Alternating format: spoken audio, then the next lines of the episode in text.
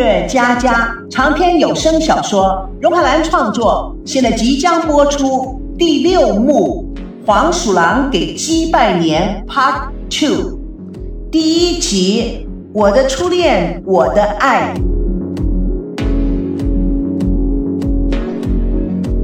王曼拟定的《黄鼠狼计划》五部曲的节奏是这样子的：第一步。抛砖引玉。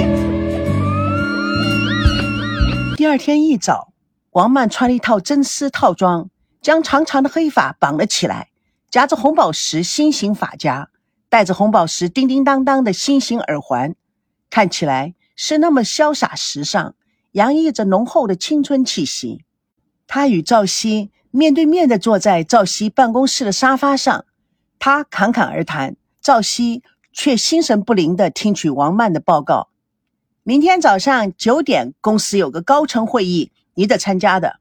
今天下午三点，歌手野狼过来找你谈他新歌上市的问题，要打国际市场。晚上七点有个慈善酒会，你可以代办。另外，戚总问他给西吴的律师函你研究好了没有？赵熙迷迷糊糊地抬头问：“你说什么？”王曼要重复，赵熙止住他：“你看着办吧。”怎么心不在焉的？哎，我怎么会这么倒霉，爱上了一个有钱人家的女儿？是啊，你应该找个门当户对的。说的也是。刚才孙娜她爸爸打电话来，噼噼啪啪的乱轰炸一番，居然还说我答应孙娜要以她为尊，真是什么是什么？我什么时候说过这句话？王曼心生一计，领导，看你现在的情况，今天晚上的慈善酒会，你就让潘青去吧。现在我们好好的研究工作，下班了让我拍拍领导的马屁，请你去吃饭，也顺便搂一搂你的问题。慈善酒会我本来就不想去，咱们去吃饭也就算了。他翻了翻手机，又随手丢在桌上。唉，也好。我也想问问你，怎么样应付这些情况？真是太烦人了。在餐厅安静的角落里，王曼小心翼翼的看了一眼心情沉重的赵熙，满怀关切的说：“是不是婚礼的事还没有商量好？不是商量好，或者是没有商量好的问题，而是根本都没得商量。”王曼对心爱的人无法表白的愤怒有些不忍。哎呀，别急嘛，两家人的背景不同，有矛盾也是在所难免的，磨合一下就好了。买新的车不也得磨合吗？结婚更需要磨合期的。哎，根本不是这些问题，那是什么问题呀？是我没用。哼，你在说什么？什么叫是你没用？哎呦，赵熙呀，你是我碰到最聪明、最有智慧、最有毅力，在各方面表现的最好的一个人。你不能用这种事情就觉得你自己没有用，这这太不公平了。王曼，唉，你总是这样说。王曼看他大口的喝着啤酒。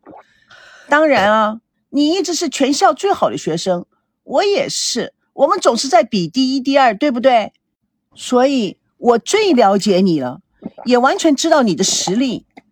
赵熙一口气将杯底朝天，啊在这个节骨眼上一点都不管用。说这些有什么用呢？他们要的是我没有的，真的，我怎么这么没有用啊？王曼不满意的看了他一眼，你别是老是自责啊。自责也解决不了问题，而且这根本不是你的问题，是他们小题大做。真是，现在是什么年代了，还玩十八世纪的花样？赵熙听了不觉得笑了起来。哼，王曼说话永远是出乎别人意料之外。王曼还没来得及高兴，赵熙又叹了口气：“唉，都是我不争气，牵连了我爸爸妈妈受气。”王曼真的不了解赵熙在说什么。你爸爸妈妈，你爸爸妈妈受气了，哼，你不要老是在那里瘪嘴。我认识的那个赵熙到哪去了？有话说出来呀！唉，他们孙家人实在是太过分了。嗯，嗯，你说出来听听啊！王曼高兴的想：哈，机会来了！呵呵，没想到我的五部曲还真的给我算准了。我现在就要与他进行第二步，永恒的一致。赵熙猛灌了几口酒，我老爸觉得他们太过分了，简直是欺人太甚。王曼将菜夹到赵熙的碗里，看着赵熙仍沉浸在愤慨的情绪中，唉，这到底是怎么回事啊？你别打哑谜呀！你爸爸觉得太过分了，你觉得呢？唉，其实我觉得根本没有事，但是啊，他们吵得天翻地覆，我都不知道该说什么。赵熙娓娓道来故事的始末，王曼似乎都不在意他在说什么，只是仔细的打量了赵熙，看着他一张一合的嘴，看着他哀伤的眼神。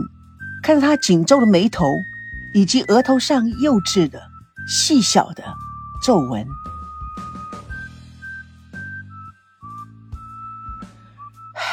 赵熙呀，赵熙，为什么你要忍受这么多的痛苦？为什么你不能睁开眼睛看看我对你的感情？为什么你不能擦干蒙住你心灵的灰尘，让你仔细的看着我对你的一片痴心？你怎么会看不出，只有我会使你幸福，只有我能够帮助你达到你事业的巅峰，只有我的爱可以使你在人生的旅途上乘风破浪。唉，朝夕啊，朝夕，为了你，我的初恋，我的最爱，我现在必须进行第三步计划，潜移默化。蜜月佳佳为爱而歌，主播荣海兰与亲爱的朋友空中相约，下次共同见证第六幕第二集被爱迷惑。